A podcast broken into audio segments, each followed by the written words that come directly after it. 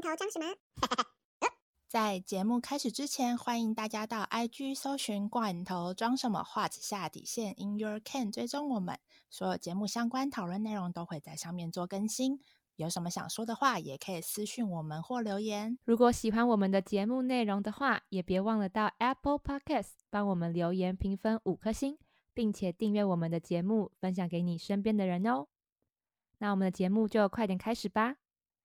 即使是罐头人生，也要决定自己的罐头装什么。我是 Dara，我是 Sunny，欢迎收听《罐头装什么》第七集。欢迎大家回来这个节目。什么叫回来这个节目啊？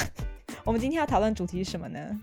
直接切入主题好了。好，我们今天要讨论就是感觉有点感伤的主题——孤单。我觉得我们前面的主题啊，前几集都太欢乐了，一下讲吃的，一下讲出去玩。现在这个主题呢，是完全完全不一样。今天就是要聊聊在海外，其实大家都会孤单吧？你自己也是会？我觉得都会诶。我觉得其实这个是在海外生活无法避免的一个点。对，就是大家一定会遇到这样的状况。我觉得说不定有些人也会觉得说这是一个阻力，出国因为怕孤单，所以不想出去。我觉得一定会有人这样想。对啊，有一点，因为毕竟你原本的生活圈都在台湾的话，你可能会觉得出去之后只有你自己一个人，如果碰到事情怎么办？对。因为都是要自己一个人面对，对，或是很多人其实就是无法脱离群体生活，对，就是要一起，什么事情都要一起，一起，一起这样。那其实我们今天就是特别选了两本书，其实主要是一本书啦。我们想说，就是用这本书带大家就是讨论一下关于孤单的看法。是的，那我们今天选了这两本书，一本书叫做《异乡人》，就是卡缪的《异乡人》，那另外一本书叫做。孤独一个人的狂欢，其实这本书在博客来之前卖的蛮好的。对我自己看了这本书的时候，我觉得这本书很特别的点，是因为它收集了很多哲学家或是一些作家或是一些作者的他们对孤独的看法、名言。嗯，对，名言是他们自己本身对孤独的一些想法。但是我自己看完之后。我觉得可能真的是要在一个一个夜深人静的时候，因为它其实是分开分开每一个作家或是每一个哲学家讲的话，它其实不是一个故事的概念，所以我觉得你要去真的体会到他要讲的那个内容或是讲的情境，我觉得你是要有一点时间思考的，不然的话，它就是几百句这样子全部连贯下来，其实你看过去的时候，你可能会没有什么感觉，但异乡人的话就不一样。如果《孤独一个人的狂欢》这本书，我觉得它比较适合当做每天一页、每日一句这样子看下来。对，它不太适合一下子就把所有的一次看完这样。那像《异乡人》的话，它因为它原本是小说嘛，所以其实还蛮推荐大家可以找一个时段，然后一次看完。因为不到两百页，嗯，其实蛮短的。主要的话，《异乡人》其实我相信应该蛮多听众应该知道这本书，因为他毕竟是 诺贝尔文学奖的得奖作家。那卡缪的话，他自己本身很多人会说他是存在主义的大师，虽然说他自己是反对这一个说法，就是他自己不认为自己是存在主义的大师。但其实一直到诺贝尔得奖的时候，得奖的致辞还是这样子介绍他。其实这本书它整体分成两部分，因为我其实之前看过这本书。那 Dara 的话，他是最近才开始看，对吧？对对对，我最近才开始看，而且我还没看完。没关系，其实它整体的架构还蛮简单，因为不到两百页，它就是。分成上下两部，那第一部话主要是在讲整个事前，我分成事前事后吧。我先不破梗，因为我怕有些人没听过。分成事前事后，就那一个事件发生前是上部，那个事件发生后是下部。那它的主角叫做莫梭。其实故事的开头，我自己第一次看的时候蛮震撼的。故事的开头就是在讲说，他的妈妈在养老院去世了，然后他收到养老院的电报。跟他讲说妈妈去世了。那当时我对第一句印象很深刻，是因为我觉得妈妈去世了，正常的反应是哈。会开始难过吧，会开始想说，那我能不能去见他最后一面？对，但是他完全就是颠覆你的想象。对他第一个反应就是，哈，妈妈死了，是今天还是昨天？我也不知道。他现在想的事情是跟大部分人不一样的。那其实这件事情就有点埋伏笔，因为他是第一人称嘛，所以就变成说，他所有的事情就感觉上他是个局外人。其实这本书他有翻译成局外人，其实这个我知道。对他其实被翻成局外人，我自己也觉得局外人其实比较适合这本书，就给人的感觉，就他不管发生什么事情，他都像局外人一样在看。他参加妈妈的葬礼没有哭。然后妈妈葬礼隔天就跟算是交了一个女朋友，就是各种厮混，过得很不像是一个刚刚母丧的人。然后后面他就发生了一件事情，那件事情之后下半部就是在讲整个社会大众对于他会做出这件事情的看法。那其实就是大家就是用一种常理去讲他吧。可是因为他自己本身，他会觉得说，你们凭什么批判我？你在看整本书的感觉，你会觉得莫说是一个人，好像没有人懂真正的他。那他其实也不是很介意别人有没有懂真正的他。会选这一本书来跟大家做分享，是因为很多人会觉得他在里面诠释了一个孤独的想法吧。对，就是体现了我们在外人眼中可能看他就是一个怪胎，就像是翻译一样，就是他是一个异乡人，他是一个局外人。但对他来说，他没有完全没有感觉到是那样啊，他就觉得说他就是 be myself，我就是做自己。那我可能也不认为那个叫做孤独。你们的定义的孤独是什么？感觉跟我完全不一样。嗯，因为他感觉是那种遗世独立的感觉，就是他做出很多事情，大部分的大众是没有办法理解的，所以就显得说他是一个异类。然后他在这个世界，或是说在这个事件里面，他是独立出来的。其实我觉得这种感觉很像是我们自己到了一个。陌生的环境，你会有的感觉。对，我不知道你之前到英国会不会常常走在路上，会觉得我好像跟这边格格不入。我觉得会耶，就即使我有家人，嗯，因为我表哥刚好也有。抽到签证，所以他在那边。我也有认识一些朋友，但是，嗯，如果把那些其他的我的朋友们抽离的话，我会觉得很没有归属感。嗯嗯，对，就是归属感，应该这样讲，就是群体这种事情，你会觉得自己属于这个群体，就是因为你有归属感。可是当你没有归属感的时候，你就会觉得自己是单独的一个人。而且我那个时候真的有在思考这个问题。我就会觉得说，嗯，我在那边生活了一年，我为什么会没有归属感？我没有归属感的原因，是因为我融不进他们的文化吗？还是我融不进他们的肤色？我真的会有这种思考，诶，嗯，即使我觉得我自己有融入我的群体，可能是因为我跟我的家人，然后跟台湾人一起住，所以我们就像一个家的感觉。那我平常最常约出去的人也是台湾人。就即使我住在国外，虽然我也有国外的朋友，但是可能是因为多多少少同一个家乡的人会给你那种归属感的感觉，会比较比较完整嘛，或者是比较有让你有归属感的感觉，所以你会觉得比较安逸一点，你就会嗯下意识的会想要多接触身边让你有归属感的人。对啊，因为像书中的莫索，他就是觉得所有人的想法都跟他本身无关。我是一个独立 separate 的个体。对对对对，他就觉得反正我自己本身就是我存在在这边，就是你怎么想我这件事情没有意义。我自己生活在这边，我也是一个没有意义的。它本身是一个没有意义的事情，跟没有意义的存在体，这样的感觉，就是与我无关的这四个字。对，对对对，所以其实这种感觉还蛮。像说，就是我自己刚到上海时的感觉。当时刚到上海的时候，我会觉得走在路上，我觉得好像每个人都是跟我反方向的。就是明明他可能走在我的旁边，嗯，可是我会觉得，哦，他的步调比我还慢，或比我还快。甚至说我在过马路的时候，我会觉得好像只有我在过这一边，就是只有我从这边走过去，然后别人都是从对面走过来。我好像是跟人家不一样的人。后来就是会，当然你要在这边的话，就是慢慢。交朋友什么的，你才会慢慢找到归属感，然后你才会摆脱这样子的疏离感吧？应该用疏离感来形容这种感觉。那你现在有好很多了吗？我现在还好蛮多的，而且我刚开始就很不爱说话。不过其实我本来就是一个在新的环境、新的群体里面，我是属于不爱说话的人，除非有什么必要性。我觉得我自己，我想一想到上海、韩国跟英国嘛。我觉得我最没有归属感的那个很强烈的感觉的时候，真的是在韩国那个时候。因为毕竟你在英国或者在上海的话，语言至少是通的。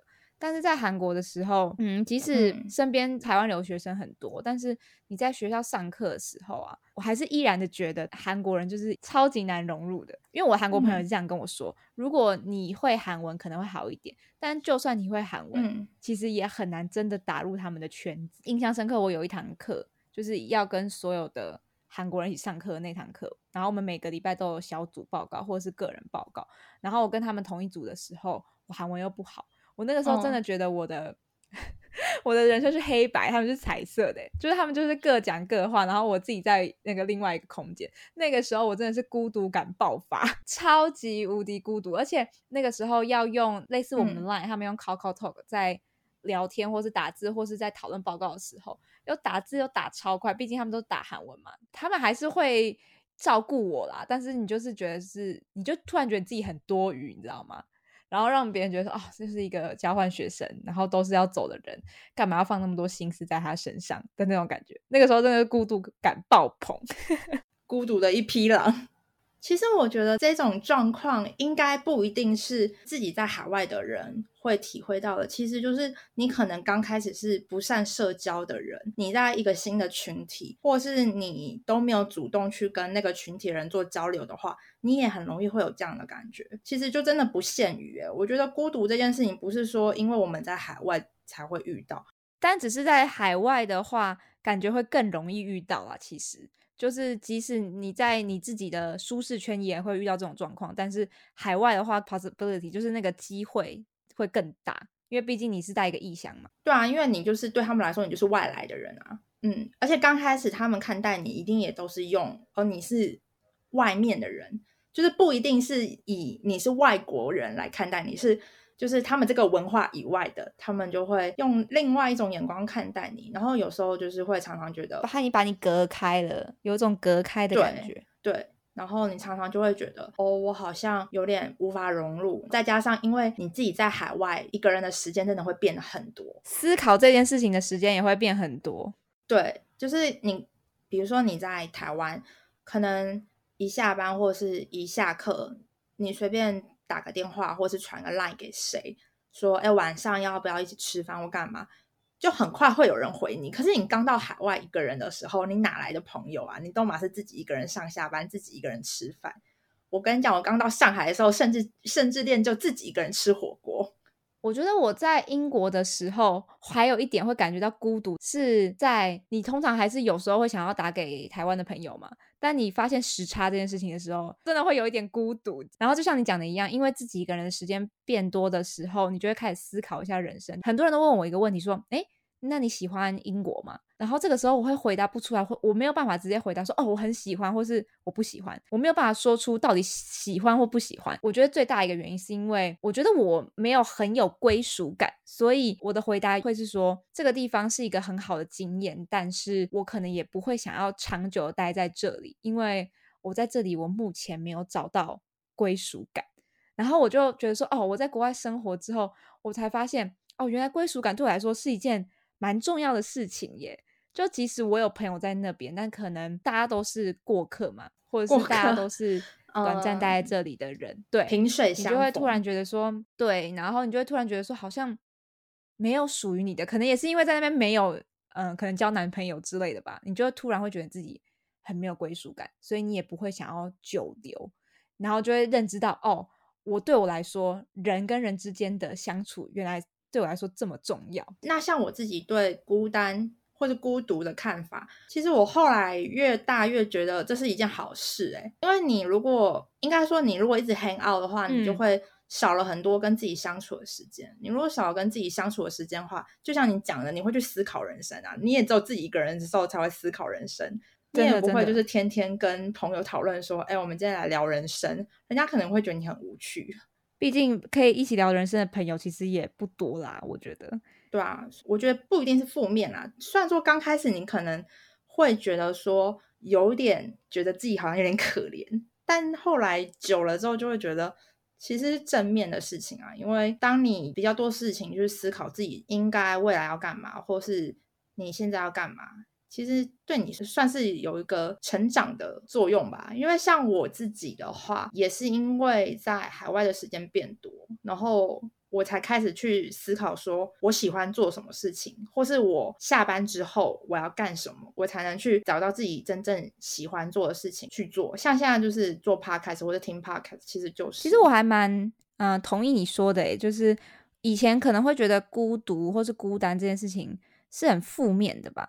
其实换一个角度思考，也是就像你讲的一样，你跟自己相处的时间变多了。我就想到我这这次看这本书啊，它里面我有折起来一句话，就是他是叔本华讲的，唯有独处，人才能做自己。人如果不爱孤独，那他也不会喜爱自由，因为只有独处的时候，他才是完全的自由。我就觉得，嗯，还蛮认同这句话的，就是你自己跟你自己相处的那个时候，你才是真正可以怎么讲释放自己嘛？你不用顾虑别人的眼光，或是在你身边旁边的这个人。他存在，你需要顾虑到它。像这书里面还有很多啦，然后有一句话也是差不多就是这样，就是其实你在做任何很重大的决定的时候，那个之前一定都是你自己一个人跟自己相处，跟自己不断对话，你才会做出一些决定的。我就觉得，嗯。讲的很对，唯独在自己工作的时候，就是自己跟自己相处的时候，你才会发现说，哦，你有了一个重大的决定，或是伟大的发现之类的。对啊，因为这其实就像，因为你小时候其实你做决定，或是说你做重大决定的时候，都有爸爸妈妈帮你决定。可是你长大后，你都得自己想清楚啊，就是你没有办法把你的人生交给别人决定，所以你也只能自己想清楚到底要什么。就像尼采有讲过一句话，你很清楚知道自己要为了什么而活，不管是什么样的生活，你都可以忍受，就算是孤独的生活也一样。哦，对，就是他的永恒回归的那个理论，就是你自己想好了之后，就算这件事情它是痛苦的，但是再发生一次，你还是会甘愿就是再活一次。我超喜欢他这个想法跟观念的，你就会觉得突然觉得他很正面。对啊，就像好，就像现在如果重来一次，让你再选，你要不要去英国打工度假？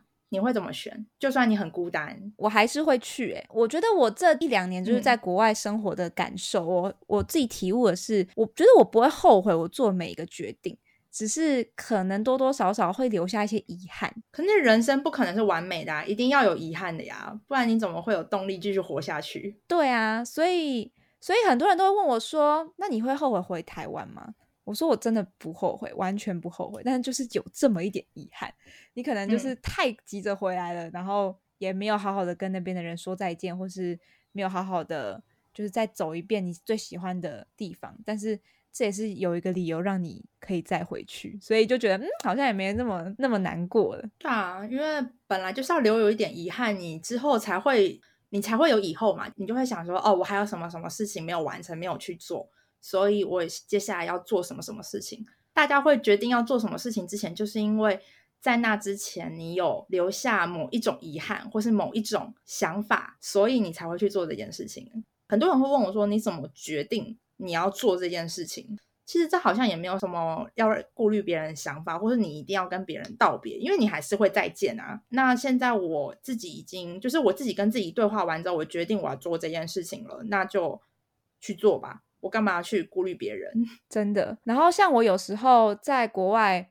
因为我其实一直以来都是一个非常注重 群体生活的一个人，所以我就是出国的时候，我就给自己一个小目标。因为我毕竟我是一个非常喜欢讲话的人，我就会觉得说我什么事情我都要跟我的朋友或者身边人分享。但是我就给我自己一个目标，就是我要出国的时候，我就要自己一个人去旅行。我要可以自己一个人旅行的话，就自己一个人旅行。所以就体验过了蛮多次独旅的那种感觉。当然偶尔啦，你有时候看到那种超漂亮的美景的时候，旁边没有人可以跟你分享。的时候，你真的会有点小难过。但是其实，在你在路上就是跟自己对话那个时候，你就会突然觉得，你真的是蛮有在思考人生的。然后。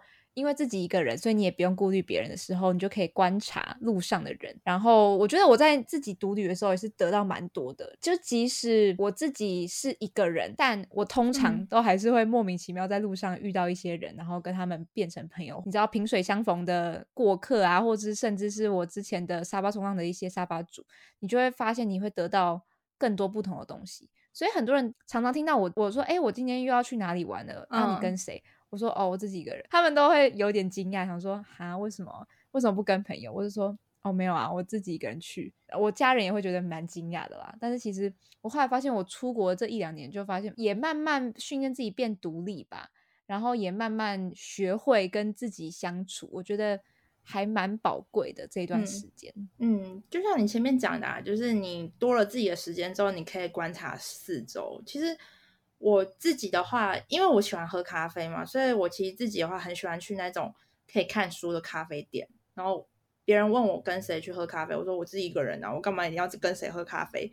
我就自己一个人，然后可能不一定是看正经的书啦。我有时候也是，就是抱着电脑去看剧，然后点了一杯咖啡，然后就自己在那边看起来，然后就耗了一个下午。其实我自己也是过得蛮爽的，所以我也不也不会说一定要干嘛。而且因为你自己一个人，所以你在看书，或者是你看书中间突然分神往窗外瞄的时候，你会突然看到你平常不会。注意到的东西，对。如果你都跟别人一起的话，可能就会不小心聊天，你根本就不会注意外面。我觉得，对啊。好，那我们聊个稍微轻松一点的话题好了。就是很多人会说，因为在外面很无聊，或是不是很无聊，很孤单，所以就特别容易去玩交友软体。因为像我自己认识的一些台湾人，不一定是在上海的，就是其他国家的，他们就会跟我说。他们在台湾的时候不滑交友软体的，可是因为到外面的时候觉得自己一个人有点孤单吧，还有点无聊，想要找一个人聊聊天。我说你不能找朋友吗？他说，可是有时候就像你讲的有时差问题，所以他们就会打开什么 Tinder 啊，就上面。找人聊聊天，反正有很多啦，就是各种各种交友软体。其实有时候交友软体滑起来，我觉得也也没什么，就是大家都各取所 需嘛。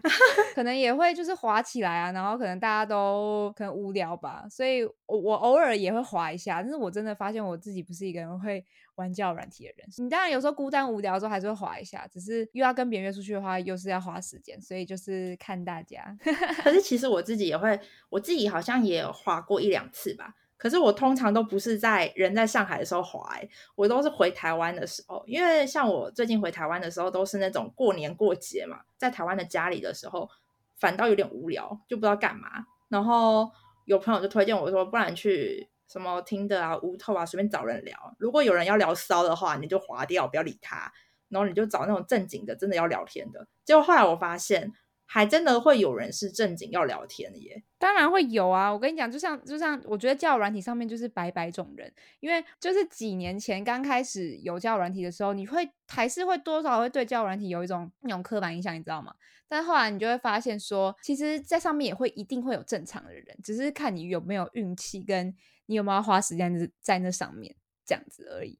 但是我自己的话，我是我是觉得对我来说就是一个杀时间的东西啦。但是我不会很 focus 在那上面，那只是可能有时候真的很无聊、很孤独的时候，你可能就划一下这样。不然的话，我平常也会参加一些比较正常一点的活动啊，对啊，就不是比较不是网络上面的活动。哦，就比较像一些 party 什么的，对啊，因为像在上海其实蛮多的，就像最近万圣节要到了嘛，就有什么万圣节 party 啊，或是一些什么德国啤酒节，就是其实都是蛮好的交朋友的机会啦，所以其实还蛮鼓励大家，如果就是真的人在海外的话。其实也不用想说自己很孤单、很孤独，或是融不进。你就是多去走走看看，其实会看到很多不一样的世界。就算你只一个人坐在咖啡厅里喝咖啡，所以你平常就是面对孤独，除了你偶尔会滑一下交友软体之外，你还会做什么？老实说，我自己觉得自己很孤单的时候，还真的认真想没有哎，因为我就会给自己安排很多事情做。你不会认为那是一件孤单的事情？对，应应该说，我不会觉得自己一个人的时间是孤单、是孤独的。我觉得我真的跟你有相同的想法，完全对，就是相反的，你不会觉得那是孤单或是孤独，你会觉得那是自己一个人的时间。那我自己一个人的时间，我要做什么什么什么什么。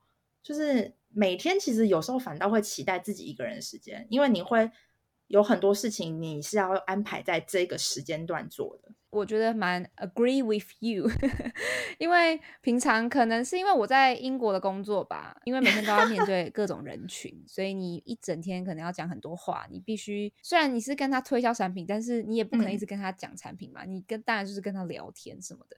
你可能一整天下来。你不知道你跟多少几十个人讲话，然后还要开会。那你回家的时候，你站了八个小时了，你当然会觉得哦，有自己的时间跟自己相处、独处。即使你是要去弄便当、煮饭或者是打扫，但是你就会觉得哦，那个时间非常宝贵。就像我们开始听 podcast 也是因为自己的时间变多了嘛，所以其实自己跟自己相处的时间之外，也会有很 亲密感的 podcast 陪着你。跟你讲话的那种感觉，所以就完全没有觉得孤独的 feel，而且，嗯，其实你还会蛮享受的。所以我觉得去海外，如果大家会怕就是孤独的话，你可以换一个角度思考，哎，其实也真的不是什么孤独或是孤单，其实也是一个让你学习跟自己相处的很好的时间。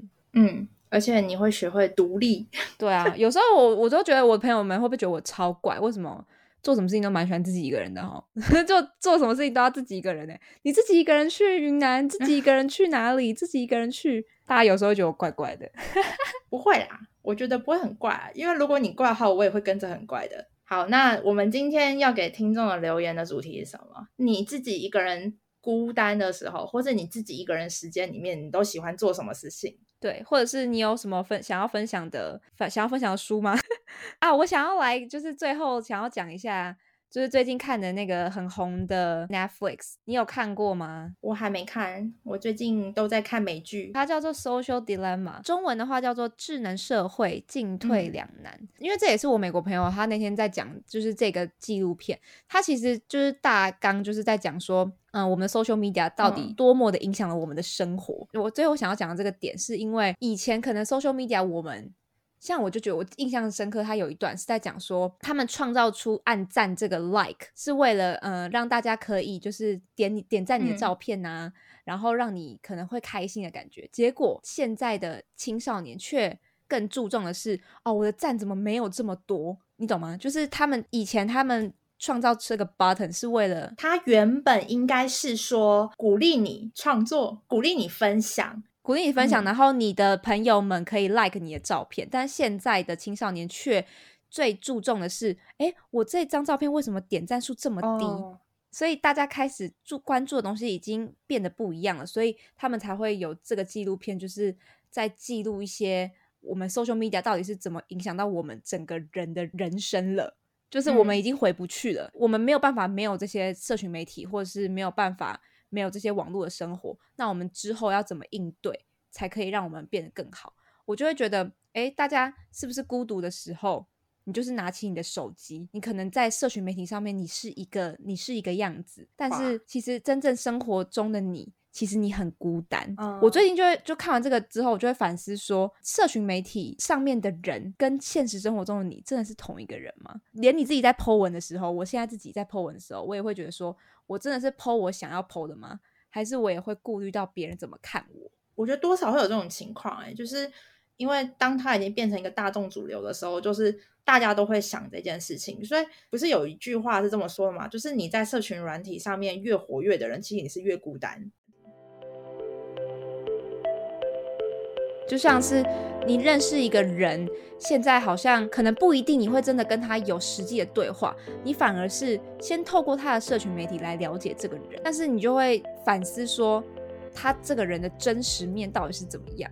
所以我最近也在，我最近也在思考这个问题。然后，但是我就觉得可能很久没有见面的朋友吧，因为我那天就听我美国朋友在就是在分享这个故事，就是他看他的朋友的 Instagram 都觉得。他过得好精彩哦，但是结果真的跟他通了电话之后，才发现他最近过得超惨的。但是你完全看不出来，然后你就会觉得说，大家到底是有多孤独，就是才会想要让社群上面是另外一个样子。你到底想要得到的是什么？你觉得让人想要思考蛮多事情的，所以我觉得还蛮值得一看的这个 Netflix 的纪录片。反正就是推推给大家喽。我们今天提到的两本书，还有这部影集。那我们今天的讨论就到这边。如果喜欢我们的节目内容，不要忘了帮我们留言评分五颗星，并且在各大收听平台订阅我们。或是有什么建议，也欢迎到 IG 搜寻 What 下底线 In Your Can 私讯我们或留言给我们，告诉我们你有什么想法哟。